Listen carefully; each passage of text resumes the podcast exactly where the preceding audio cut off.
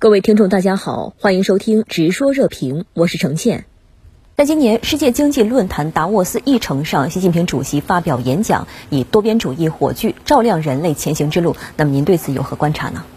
习近平主席在达沃斯世界经济论坛视频会上的致辞核心词就是多边主义与全球治理。与四年前习近平主席在达沃斯世界经济论坛上的演讲一样，中国声音受到了广泛的关注和赞誉。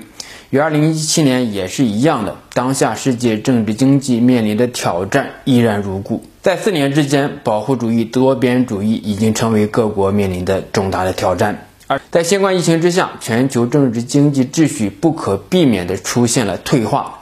疫情是对人类合作能力的考验。新冠疫情是全人类面临的共同的挑战，只有携手合作，才能够最终取得胜利。谁也不能以他人的生命作为代价，任何薄弱的环节都会成为人类生命安全的漏洞。所以，除了多边合作、携手抗击疫情，别无选择。习近平主席在致辞中呼吁要加强疫苗的研发、生产、分配的合作。让疫苗真正成为各国人民用得上、用得起的公共产品。可以说，当前疫苗的研发已经取得了重大的进展，生产分配疫苗，尤其是公平高效的注射疫苗，是取得疫情阻击战的关键所在。疫苗的分配与注射需要各国的政府、企业、国际组织形成合作的网络。只有以疫苗为核心构建起的网络超越病毒传播的网络，我们才能够取得最终的胜利啊！二零二一年对于世界政治经济来说是非常关键的一年。通过疫苗呢，全球有机会走出新冠疫情的危机，进入后疫情时代。这其中面临的重大的挑战就是如何实现后疫情时代全球合作的重建。习近平主席提出了我们面临的四大课题。并且提出了五大措施，是对当下世界秩序面临挑战的把脉，也提出了中国的方案，发出了中国的声音。新冠疫情也让人类意识到，我们共处一个地球，已经形成了命运与共的共同体，这是客观的现实。首先要承认文明和文化的多样性，这也是全球文明的活力所在。不能够以意识形态的有色眼镜对文明划分成三六九等，而是应该在相互尊重的基础上和平共处、交流互鉴，不能将疫情与政治制度、意识形态挂钩，进行污名化的操作。中印双方举行第九轮军长级会谈，双方同意尽早推动一线部队脱离接触，您对此怎么看？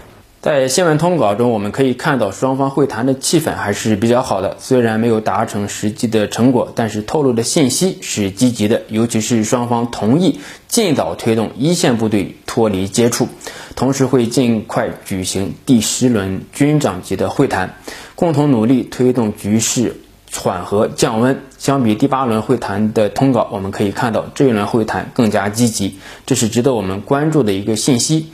对于中印边境的对峙来说呢，从去年五六月份开始，这一次对峙持续的时间也是非常的长，双方动员的力量呢是越来越多，成为双方关系面临的重大的挑战。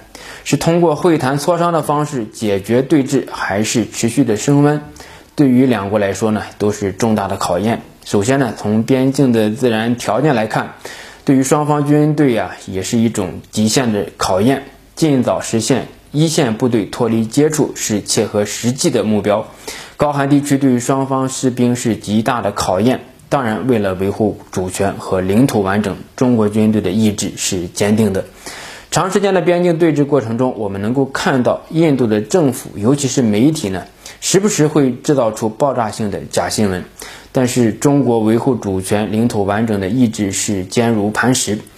第九轮会谈的方向是积极的、务实的，也是有建设性的。此前呢，印度媒体制造中印双方再次发生边境的摩擦，制造紧张气氛，其实呢，事后证明是假新闻。侧面来，反映出印度是期待缓和的。长期的边境对峙其实超越了印度的战略能力和战略资源，加上国内疫情也非常严重，印度不可避免地出现了战略透支的问题。作为印度后盾的美国呢，在拜登政府上台之后，民印关系或许会出现比较大的调整。特朗普政府虽然提前解密了美国的印太战略文件，透露出印度对华强硬的后台就是美国。拜登政府优先解决的是国内的疫情、经济复苏、种族关系以及气候变化的问题，印太战略呢并不是优先事项。所以，印度改变边境对峙也是内外环境变化的结果。对于双方会谈的积极势头呢，我们要去维护；但是对于中印边境的议题，需要有长期思维，需要做持久战的准备。好的，谢谢孙先生在线与我们分享您的观点，谢谢。